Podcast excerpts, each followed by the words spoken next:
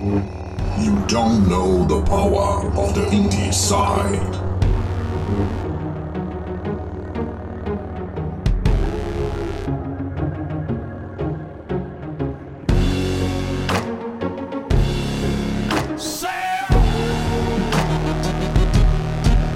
Olá, você, olá pessoa que está escutando este podcast. Está começando agora mais um episódio do Indieside. Eu sou Danilo Bassolto e estou aqui com os meus amigos. Vou começar apresentando você, Christian Souza. Tudo jóia, Christian? Olá, Dani Depp. Obrigado por me apresentar. Tudo jóia. Tudo jóia, beleza, por nada. E também estou com Cabelo, Felipe Miranda, a.k.a. Cabelo. Tudo jóia, Cabelo? Tudo sussa. Christian tá agradecido igual você no último episódio. Sim. Bom, tá aprendendo boas maneiras, tá certo. Tá sendo influenciado. Faz bem. Faz bem. Estamos hoje conectados virtualmente, porque houve alguns imprevistos, então vamos esperar que dê tudo certo, porque é mais um episódio que iremos gravar. Estamos aqui gravando o sétimo episódio desta primeira temporada, que é bom lembrar que é uma temporada de recomeço do Indieside, e nós estamos meio que tornando ela uma temporada com o tema de experimentação. Então, cada episódio dessa temporada, nós tentamos gravar em um formato diferente, um tema diferente, né? Então vamos tentar recapitular. Nessa temporada, o primeiro episódio, nós tivemos aí um replay do Super Meat Boy. Então a gente comentou sobre esse jogo que é um clássico e o replay é um formato que a gente inaugurou, falando aí de jogos que podem aparecer aqui, que são jogos que são tidos já como clássicos, né? E no segundo episódio nós fizemos uma batalha de indies, não é mesmo, Cabelo? Fizemos aí o Versus. Sim, sim. Um dos melhores episódios. E qual foi o terceiro episódio? O terceiro depois foi de trilhas sonoras, o Indie FM. Verdade, fizemos aí o Indie FM, um formato onde a gente trouxe algumas trilhas de jogos que gostamos, certo? Isso. No quarto episódio nós fizemos uma análise em dupla, né? Uma análise de dois jogos, trouxemos o Heavy Hole e o Overland. No quinto episódio, qual foi o tema? O quinto foi um indicado. Beleza, a gente fez um programa onde a gente recomenda alguns jogos, né? Então o indicado é um programa de recomendações, de indicações. E no último episódio, né, o penúltimo antes deste, nós fizemos aí um programa para tentar prever jogos, né? Assim, é, antecipar, na verdade, jogos que estão por vir, né? Fizemos uma wishlist, né? A nossa lista de desejos pessoais aí para os jogos que estão chegando em 2020, alguns no finalzinho deste ano de 2019, mas o que interessa é que neste sétimo episódio nós iremos fazer mais um formato. Vai ser um formato que a gente vai explorar um pouco a história dos estúdios, né? E vai é, contar algumas curiosidades sobre a produção e as pessoas responsáveis pela criação dos jogos que a gente gosta e que a gente tem jogado e conversado aqui no podcast. Então a gente vai pegar alguns estúdios, inicialmente um estúdio pequeno, mas que tem uma história muito interessante, né? São jogos memoráveis e a gente vai contar um pouco da história da produção, de como que surgiu o estúdio, como que surgiu as primeiras ideias do jogo e tal. E é isso. É basicamente isso. Então, como você disse aí, pegamos um estúdio que, entre aspas, é pequeno, se a gente for levar em consideração a quantidade de títulos que eles lançaram, mas é um estúdio gigantesco quando a gente vai ver aí o, o tanto de prêmios, né, e aclamações de críticas e, e quantos fãs eles já têm pelo mundo, que é a Play Dead. Como você ouvinte pode ver aí na capinha deste podcast, no título. Mas, Cabelo, fala pra gente por que, que a gente acabou escolhendo a Play Dead. É só porque ela é pequena? É porque a gente é fã? Ou tudo isso? O que, que você acha? Então, se for por, por minha parte, eu sou muito fã, né, dos dois jogos que ela lançou. Sim. É, joguei muito Limbo. É, a primeira vez que eu joguei foi no computador, depois rejoguei no PS Vita. Uhum. Eu quis sugerir principalmente a, a Play Dead porque o Limbo foi o primeiro jogo indie que eu joguei na minha vida. Sério? Na época, joguei no PC, tava na escola ainda. Lembro que eu recebi num DVD pirata, uma história muito louca assim. Tinha dois jogos, sabe aqueles DVDs duplos? Os millennials nunca vão saber o que é isso. Tinha um DVD que ele era de dois lados. Aí de um lado, acho que era Far Cry 2 e do outro era Limbo. Tipo isso. É muito nada a ver, né? Muito aleatório. Mas eu peguei na escola, enfim, conheci e hoje a Playdead já é consolidada como um estúdio né, de sucesso com dois títulos, né? Isso. Enfim, o Christian jogou? Jogou, Christian? O Limbo e o Inside? ou Joguei, um dos joguei. dois? Joguei. Não cheguei a zerar o, o, o Limbo, mas o Inside fui até o final. Legal, muito bom. Então, vamos lá, sem mais delongas, este é um episódio especial sobre a Play Dead. Ok? Vamos contar aqui a história do estúdio e, claro, intrínseca a história dos seus criadores, cofundadores e, claro, a gente vai falar um pouquinho de cada um dos jogos que eles lançaram. Vamos começar.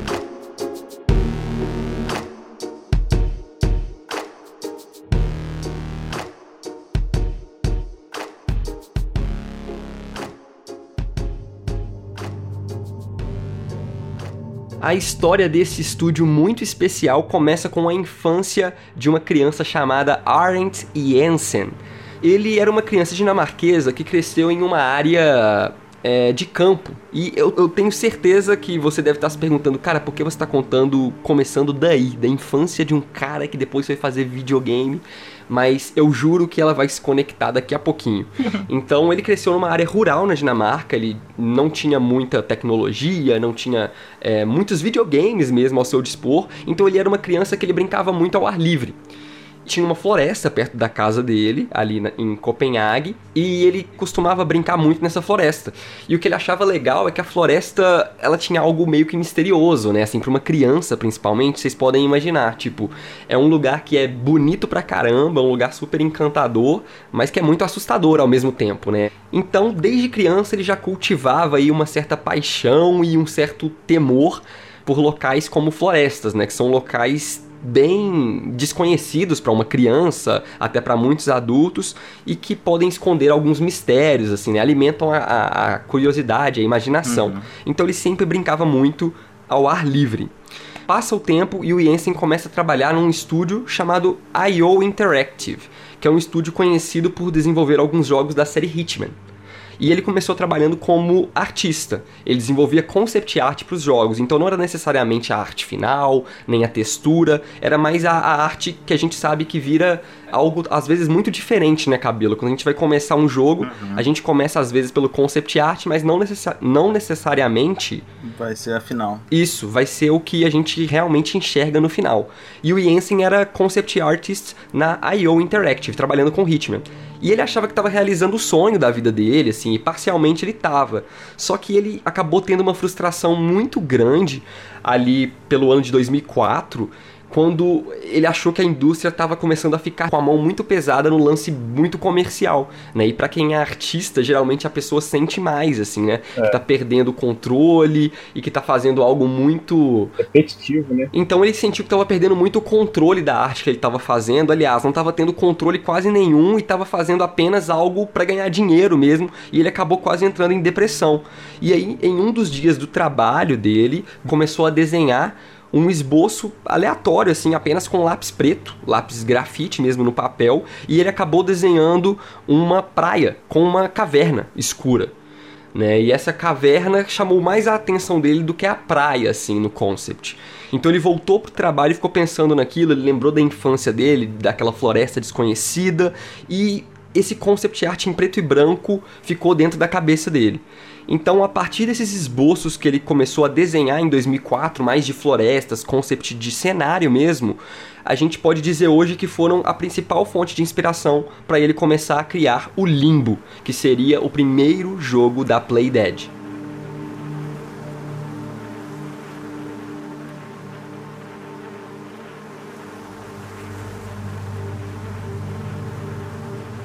Então ele tentou programar sozinho alguma coisa. Ele levou para casa os desenhos, tentou programar sozinho algumas coisas, aprendeu programação o básico para conseguir pôr um cenário e criar um personagem. Então ele criou uma criança, um bonequinho pequeno, para poder animar e não ter muito trabalho, né? Então ele começou a dar vida àquele mundo que ele estava criando, um mundo em preto e branco. Só que ele percebeu que aquele projeto estava começando a ter mais ambição e que realmente poderia ser um jogo de fato, assim. Não precisaria ser um projeto só para ele, poderia ser algo que ele poderia espalhar e realmente ganhar a vida dele com isso, fazendo algo que ele realmente se interessasse. Estava aparecendo alguma história por trás daquele desenho. E aí ele desenvolveu durante dois anos essa arte pro, pro Limbo e em 2006 ele decidiu que ele precisava trazer mais alguém pro projeto porque ele viu que já estava saindo do escopo.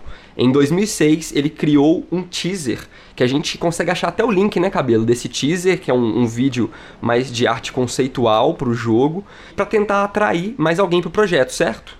Então, ano passado eles lançaram no canal oficial da Playdead um vídeo de conceito do Limbo. Quando eu tava pesquisando as histórias que o Danilo me passou essa parte, eu, eu acho que parece muito ser, né? O, o trailer conceitual, essa coisa para atrair os interessados ao projeto. Sim, exatamente isso. A ideia dele era buscar pelo menos mais uma mente criativa que se conectasse com a dele.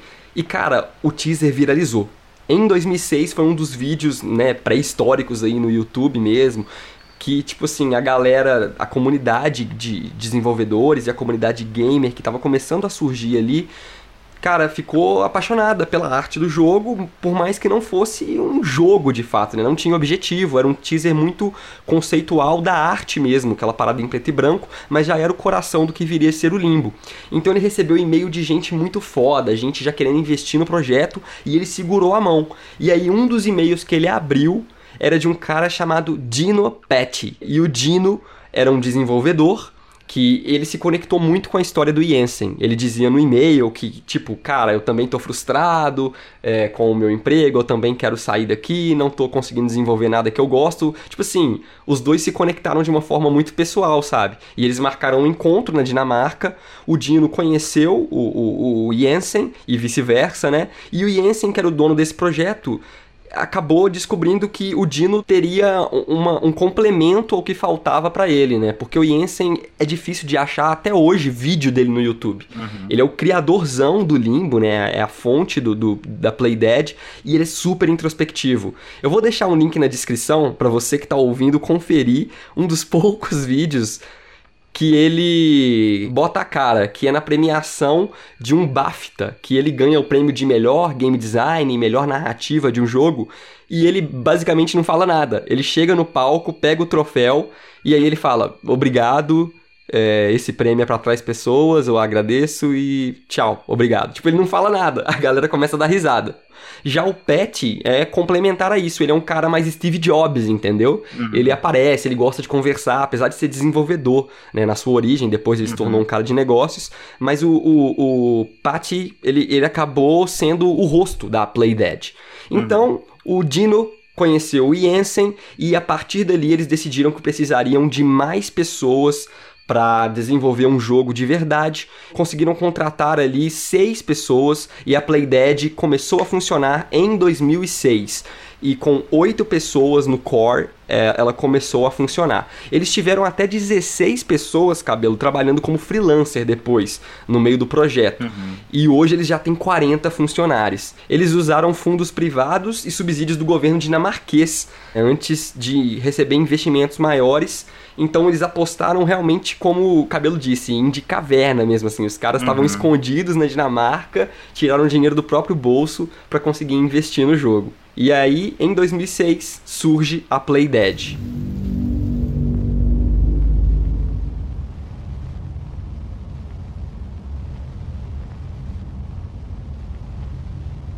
Vamos continuar a história aqui da Playdead. Então, em 2006, eles conseguiram criar o estúdio, que teriam aí oito pessoas no core principal, certo? Eu quero destacar aqui duas pessoas, Cabelo, além do Jensen e do Patty, que são essenciais pro sucesso que foi o Limbo, ok? Uhum. Chegou um cara na Playdead chamado Yep Carlsen. E o Carlsen, ele chegou para cuidar inicialmente da game engine, né, da, do motor gráfico do jogo, mas eles acabaram percebendo que ele tinha um talento muito nato uhum. para puzzle design. O cara era muito bom em quebra-cabeça, né? E eles acabaram falando, cara, o nosso jogo talvez possa ser um puzzle. Uhum. E, e, aí que a gente percebe que o Limbo não tinha nenhum escopo ainda. A Playdead era um estúdio tão indie, tão uhum. artístico, assim, tão é, solto, né? Que eles não estavam nem preocupados em fazer, tipo, como hoje é o mercado tradicional, né? Olha, tem que uhum. ser um jogo de tiro, a personagem tem que ser feminina porque vende empoderamento e tal, ou tem que ser um cara fortão porque a galera vai querer comprar porque o cara é fortão, tá ligado? Eles não tinham nenhuma diretriz desse tipo. E a partir de um talento de um dos funcionários, eles decidiram que seria um jogo com puzzle. Olha que fantástico isso, cara. A gente sabe que o Limbo ele é um jogo de plataforma em 2D, Muito. né? Mas que o core do jogo é resolver puzzle, né, cabelo? Então, você controla aquele bonequinho, agora a gente já pode falar um pouco mais do jogo. Sim, sim. É um bonequinho que você controla ele, que ele basicamente anda, pula, agarra e empurra coisas, né? E você tem que sobreviver ali naquela floresta, aquele lugar inóspito Isso. que reflete muito do que foi a infância do Jensen na floresta. Ele disse que ele quis exagerar né, nas fobias que ele tinha e também nos delírios, né, nas paixões que ele tinha com a floresta. Então ele é um cara que ele tem aracnofobia, por exemplo. Né, e ele confessou que, tipo, ele é aterrorizado por aranhas. E no jogo, o que fica mais uma das coisas mais marcantes são aqueles inimigos que são umas aranhas gigantes, né? Sim, os Que elas aparecem. gigantes. Sim, Se você chega muito são- perto, você é empalado pelo. Total. É, é muito foda que, tipo, você não vence as aranhas de um jeito convencional, né? Tipo, batendo nela, como outro videogame faria. Uhum. Você tem que superar ela e, tipo, um puzzle mesmo pra vencer a aranha, né? É. Então, a partir desse talento do, do Carlsen, eles foram realmente moldando ali, esculpindo o que seriam os puzzles do Limbo, certo? Então ele é a primeira pessoa que eu queria destacar. A segunda pessoa é o Martin Stig Andersen. Ele é compositor do Limbo. Então ele é o cara que foi responsável pelo sound design. Né? O Limbo é um jogo muito difícil, né? particularmente de ser feito aí é, a, toda a sonoridade, porque ele é um jogo extremamente minimalista, né? Ele é um jogo que ele não mostra muito visualmente do que tá acontecendo, a gente enxerga só a silhueta de tudo, né? Do nosso personagem, a silhueta dos cenários e algumas luzes muito fortes, assim, quando tem aquelas minhocas que caem na nossa cabeça, né? Algum, o, o olho do protagonista, né?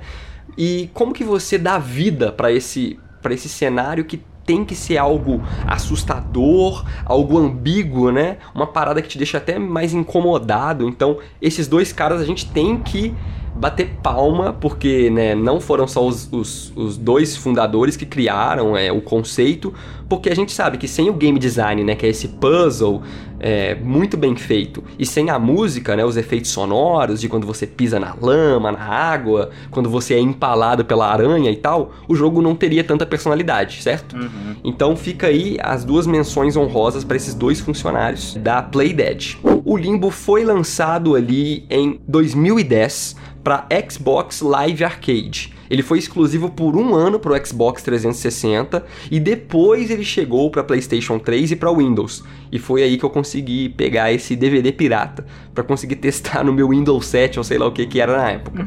Danilo, uma curiosidade também. Uhum. Acompanhando no Twitter da Playdead, eu vi um camarada que tá fazendo uma versão retrô do, do Limbo. Sério? É pra Commodore 64. Caraca. Uhum. Que demais, cara. Vou pegar o vídeo também e vou, vou mandar pra Beleza, a gente vai deixar esse vídeo aí, o link na descrição desse podcast. Muito bem, Cabelo. Cabelo, você sabe dizer por que, que o Limbo foi tão aclamado assim? Porque assim que ele saiu, a galera ficou, tipo, on fire, né? Ele vendeu bem pra caramba, ele recebeu notas excelentes e ele não é um jogo muito convencional, né? Ele não tem um protagonista essencialmente carismático, né? Não é um jogo que se vende é, apesar da arte ser lindíssima, né? Não são os gráficos. E ele vendeu pra caramba, né? O Limbo é hoje, ele já provou que ele é um dos, dos principais responsáveis não só pela Xbox Live Arcade ter dado certo, né, com os indies, mas por ter formado toda uma geração de jogos indies, né? Por que, que você acha que o Limbo foi, foi tão bem, assim? O que, que ele tem de ouro ali- pra você? É, no, no- na parte do gameplay dele, é, eu lembro que de plataforma, assim, o pessoal não, não era tão bom as animações, a, a física. É, tudo que você encosta no limbo dá uma balançada, dá uma. uma- tem uma animação pra cada coisa. Sim, Eu, pelo menos, quando eu joguei, eu senti muito. Fora a imersão também, né? sim. É um jogo que você fica. É, é um mundo diferente. Essa, essa coisa da- do- dos tons de, de ser preto, o contraste. Eu acho, Cabelo, tipo assim, é, essa parte artística aí, ela é muito, muito que faz do Limbo e do próprio Inside ser que eles são, né? Porque o jogo, eu acho que uma das coisas que faz ele ser bem foda mesmo, os dois jogos, é justamente essa pegada mais, mais dark, né, cara? Uma coisa mais introspectiva, uma coisa mais emocional, eu diria. É. Né? Porque, querendo ou não, ele é um jogo de terror, só que ele é um jogo de terror completamente diferente do padrão que a gente tem hoje no mercado, né? Hoje não, né? Tivemos vários jogos memoráveis, mas eu falo assim, é, era muito comum ter os clichês de jogos de terror que você é tipo Doom, né? Você mata monstros ou você fica com medo de, de uma criatura. Enfim, você tem que correr de um bicho, zumbi, essas coisas já estava mais acostumado. Só que o Limbo, o Inside, ele vai, vai além, né? Ele vai num terror psicológico, né? Ele te deixa desconfortável, te deixa confuso, te deixa perdido, né? E isso são meio que as emoções que geram medo nas pessoas mesmo, né? Então acho que foi muito bem pensado assim no core mesmo, sabe? Eu acho que pegou bem, bem no coração assim de quem do Art, né, do Jason que, criou o jogo assim. Foi, foi os medos deles que, dele que passou isso pro jogo de uma forma bem dark assim. Eu acho que por isso que muita gente se, se identifica, né, é. com essa com essa aflição que o jogo passa. Os dois os dois títulos passam muito isso, né? Ah, acho que traduziu bem. É o Yense tradu é, é, passando as fobias dele para dentro do jogo e o pessoal tendo essa se conectando, né? Empatia, conect... Uhum. Exatamente. O Christian falou algumas coisas interessantes aí que eu queria é, ressaltar e, e, trazer, dar um zoom in, assim, pra gente comentar mais. Que estudando realmente a, a história do, do estúdio, algumas curiosidades que apareceram, o Jensen também deu algumas entrevistas falando que quando eles criaram o, a Playdead de fato e contrataram é, as oito é, as seis pessoas a mais para fazer um time principal de oito pessoas, mais freelancer e conseguiram depois investidores, ele começou a perder um pouco da mão dele, né? Porque tipo assim, ficou muito grande. De repente ficou grande demais. E aí um dos investidores, a história é essa, ele disse que tipo, cara, coisa de produtor né, mesmo, né? Galera que entende às vezes só da grana e olhe lá falando, olha, tá legal o jogo, mas eu acho que esse negócio de uma criança sofrendo essas paradas violentas é. não vai dar certo. É. E ele sugeriu que o personagem tivesse um bigode, velho. Então, tipo assim, pode é, tipo, ser. Vamos substituir a criança por um loot box e fazer um dinheiro, né? Tipo assim. Não, ele, ele ficou preocupado que, tipo, velho, isso não vai dar certo. Criança é. se machucando e tal. Coloca um bigode, coloca um bigode branco, alguma coisa pra gente falar que esse carinha é velho, porque. É entendeu? E aí o Jensen teve que brigar contra isso e ele passou até a ficar mais furioso e começou a picotar a ideia de todo mundo que ele não gostava.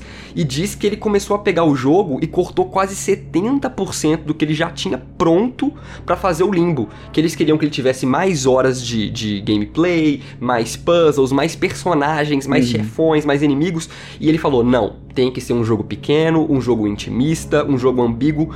Então é interessante ver como que o criador interfere de uma forma assim essencial né, na obra, é, né? Que nem no cinema, né? O Tarantino me lembra muito esse o Jason, né? Exigente, né? Peculiar, um cara diferente na criação e que exige os padrões porque ele acredita, né? Porque é é orgânico, é real, né? Vem de dentro. Eu acho que é bem que essa essência dos jogos indie, né? Esse jogo não poderia ser outra coisa não ser indie, cara. Pois é, velho. E aí o, o Limbo acabou surgindo essa obra-prima, que a gente pode falar, assim, sem nenhum receio, né? Ele é uma obra-prima, é um jogo maravilhoso e que ele até hoje é um jogo muito ambíguo. E outra história que eu ia dizer é que reza a lenda que quando o Jensen começou a ver as críticas positivas demais no Limbo, ele ficou meio confuso, assim. Ele é um cara diferentão, né? Mais introspectivo e ele ficou tipo, tá, todo mundo tá gostando demais. Mas diz que quando a IGN, não, de, não, sei de qual país, deu uma crítica negativa falando que o jogo era ambíguo demais, uhum. que ele não se explicava, disse que ele ficou feliz, que ele falou, ah, beleza. Mas então é, agora tá cara, fazendo sentido. é por aí mesmo. É porque ele queria incomodar, né, cara? Você vê que é um Sim. jogo que ele quer te passar desconforto, né, mano? Se o jogo, ah, gostei demais, super me diverti, realmente não sei se era a proposta, né? Pois é. Acho que era um jogo que tinha uma mensagem a ser passada, muito mais profunda do que a galera imaginava e, e possivelmente poderia entender, né? Quem sabe. Exatamente. Mas são tantos detalhes que eu acho que todo mundo pode se, se comunicar, né? E se apegar a alguma, alguma coisa e fazer com que a história fique muito mais memorável, né? Total. E o Limbo, então, é um jogo pequeno, mas é um jogo extremamente bem feito. Ele foi premiadíssimo, ganhou vários prêmios. É, a gente não vai ficar citando tudo aqui, mas vamos deixar uma lista aqui na descrição, neste podcast, também para você conferir todas as premiações que o Limbo recebeu.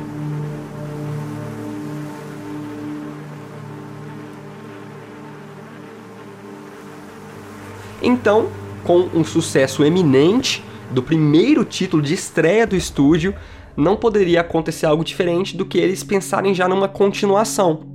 E o Jensen afirma que realmente o que viria a ser o Projeto 2, né, intitulado como Project 2, que seria um jogo similar ao Limbo, mas usando a Unity dessa vez para evitar esforços, porque lembrando que no Limbo eles criaram uma engine própria, agora eles queriam fazer no Project 2, que seria uma, uma continuação espiritual do Limbo, eles não negaram isso. Então, em 2010 começaram a trabalhar nesse segundo projeto. E em 2011, o Patti, né, que é o segundo cofundador, o amigo do Jensen, ele disse que o desenvolvimento desse jogo levaria cerca de 3 anos e meio a 4 anos para ser lançado.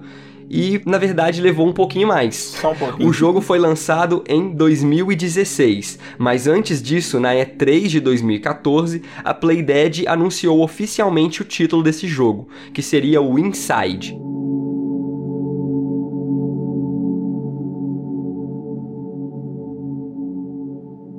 E aí a gente já pode falar dessa segunda obra-prima também, porque não tem condições, né? O que é o Inside, cara? O Inside, ele lançou no meio de 2016, ele atrasou um ano a mais do que o previsto, devido a refinamentos que eles fizeram, e o jogo foi lançado para Xbox One, PS4 e PC, e foi ainda mais elogiado do que o Limbo, Christian. Tipo assim, o Uhum, que, que é isso, né, certeza.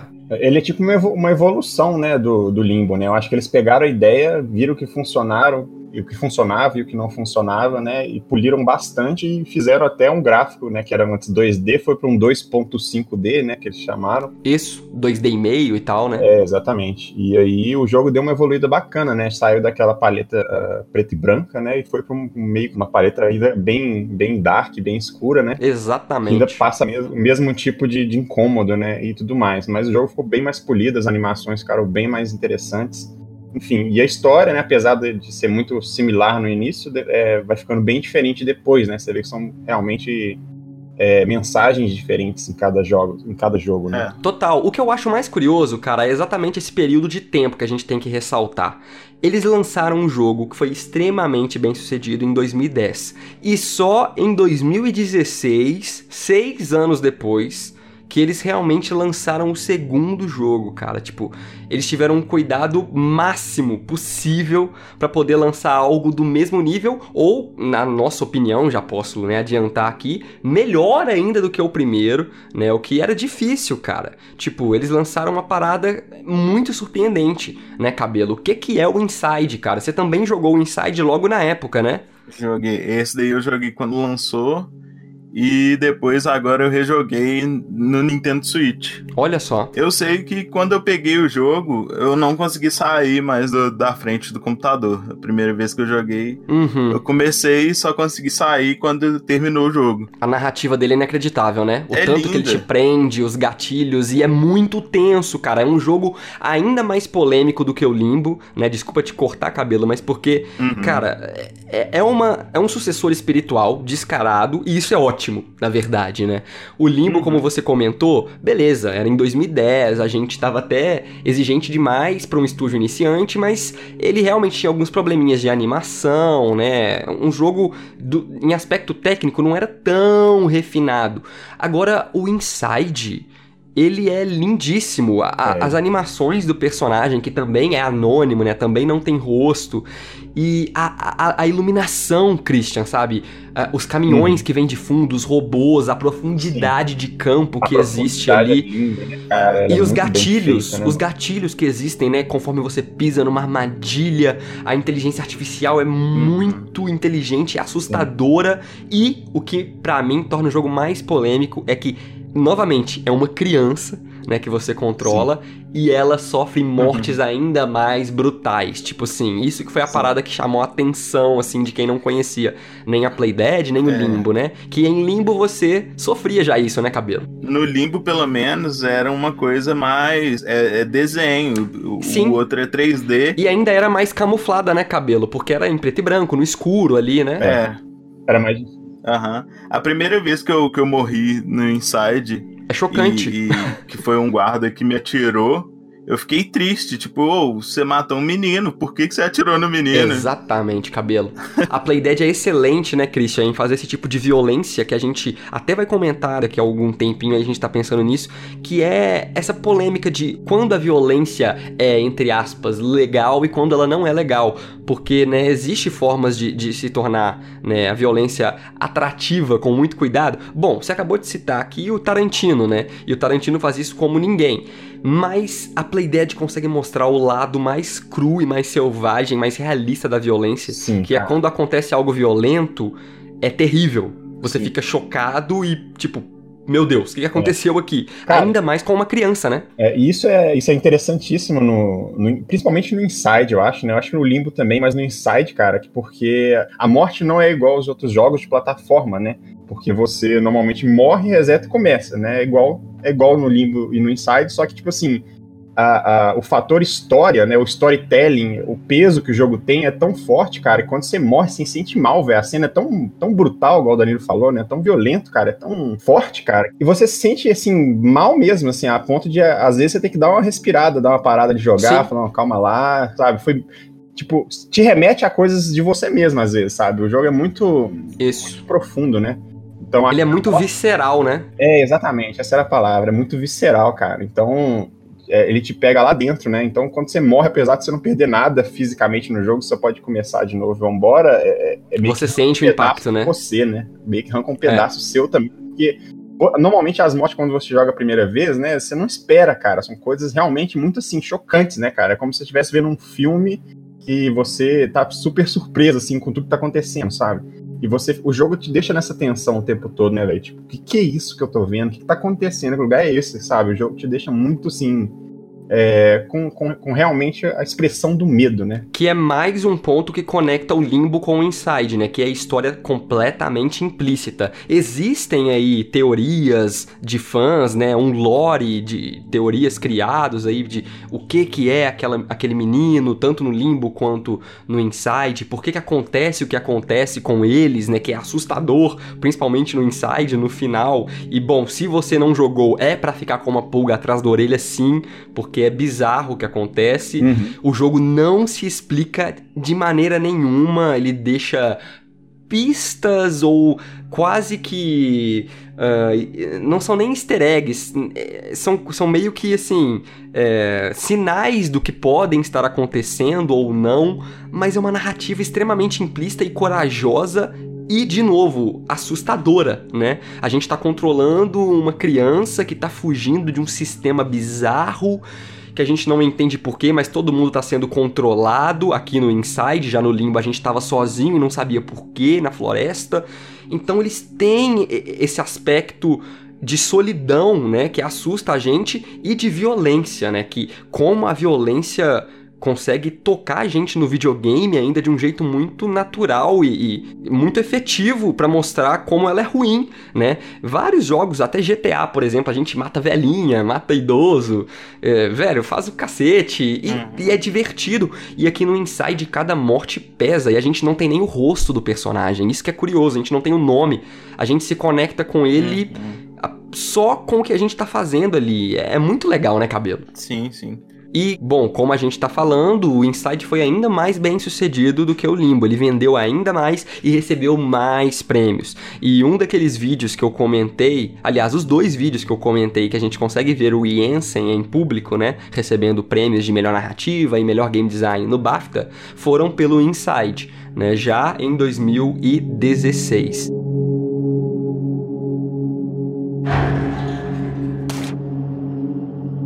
Logo após o lançamento do Inside, um dos cofundadores, o Patti, né, o Dino Patti, ele acabou deixando a empresa. E essa foi uma parte meio chocante assim pro Jensen, que eles eram super amigos, só que ele resolveu sair, ele vendeu as ações que ele tinha pro Jensen. E ele disse que ele estava sentindo que ele estava deixando a Playdead, abre aspas, em um estado onde ela poderia definitivamente se autogerenciar. Só que o Patti acabou enfrentando um processo após romper com a Playdead, e ele recebeu de volta 7.2 milhões de dólares por suas ações. o Pat saiu, mas ele disse que ainda assim o Jensen foi um grande amigo e um parceiro de negócios durante muitos anos e que ele quer se lembrar disso. Então hoje eles não mantêm contato é, muito próximo, cada um foi para um lado e o Pat acabou indo fundar um novo estúdio no Reino Unido. O estúdio se chama Jump Ship. É, e ele fundou esse estúdio junto com um animador de cinema, um cara premiado também chamado Chris Olsen. Mas ainda não existe nenhum jogo, nenhum projeto né, concebido pela Jumpship. Então aqui a gente meio que encerra é, a, a trajetória da Playdead em questão de títulos lançados, né? Eles têm esses dois é, projetos que são obras-primas, são o Limbo e o Inside, mas eles têm um título já anunciado. Hum. E o novo jogo da Playdead recebeu aí um leve anúncio, na verdade, em janeiro de 2017. Eles disseram que vai ser um jogo de ficção científica, e abre aspas, que será bastante solitário em algum lugar do universo. Então, pra vocês verem que até com um tweet os caras conseguem ser é, é. criativo e ambíguo aí já, né? Será que eles vão continuar essa mesma pegada de, de jogos mais creepy e tudo mais? Seria interessante, né? Então, a gente não sabe se vai ser ainda creepy, assustador, né, e tal, mas vai ser solitário, mas segundo o Jensen, de forma nenhuma vai ser mais um jogo em 2D. Ele disse que a galera uhum. lá já tá cansada de trabalhar uhum. com 2D, que eles estão cansados, segundo ele, abre aspas, das limitações que os jogos 2D impõem, né? Então, tipo assim, eles já vão fazer um jogo realmente em 3D. E aparentemente vai ser um jogo com perspectiva em terceira pessoa.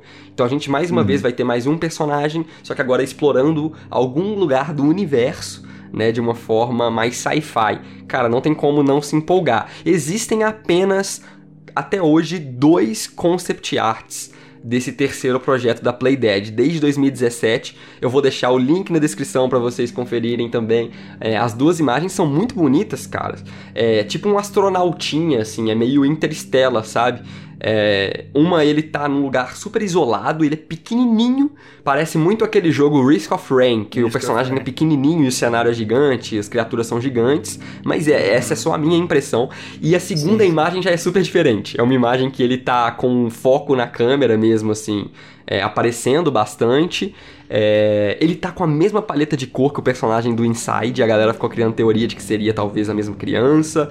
Tá com capacete de astronauta, uhum. assim, a, a, camisa vermelha, a calça preta, e tem um meteoro caindo no fundo, assim, todo em, em chamas. Só que aquela mesma paleta uhum. de cores é, sem saturação, e são só essas duas imagens que a gente tem até hoje desse terceiro título sem é, mais informações. É, eu, eu, não espero nada menos que um jogaço, né, uhum. cara? É, é, até engraçado você ver, tipo assim, a escadinha que eles fizeram, né? Começaram com o jogo 2D, 2.5D, agora eu tô indo pra um 3D, né, mano? Total. Você já espera.